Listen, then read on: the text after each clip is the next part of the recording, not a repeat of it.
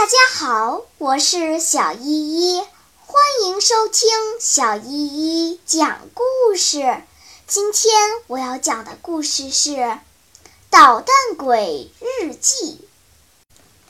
十月十九日，我的计划。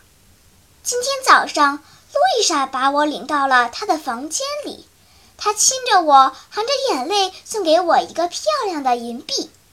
他像往常一样对我说：“要好好的，不要顽皮捣蛋，因为家里人都在忙于准备婚礼，没有谁能来照看我。”我总是点头答应着。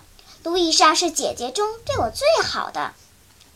我拿着银币出门去执行我的计划。我买了十二个带响的火箭炮，六根罗马蜡烛和各式各样的烟火。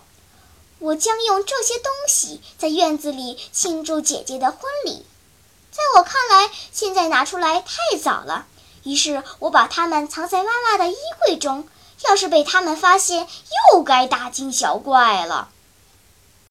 好啦，今天的故事就讲到这里吧。什么？你还没有听够呀？那就赶快关注小依依讲故事吧。Música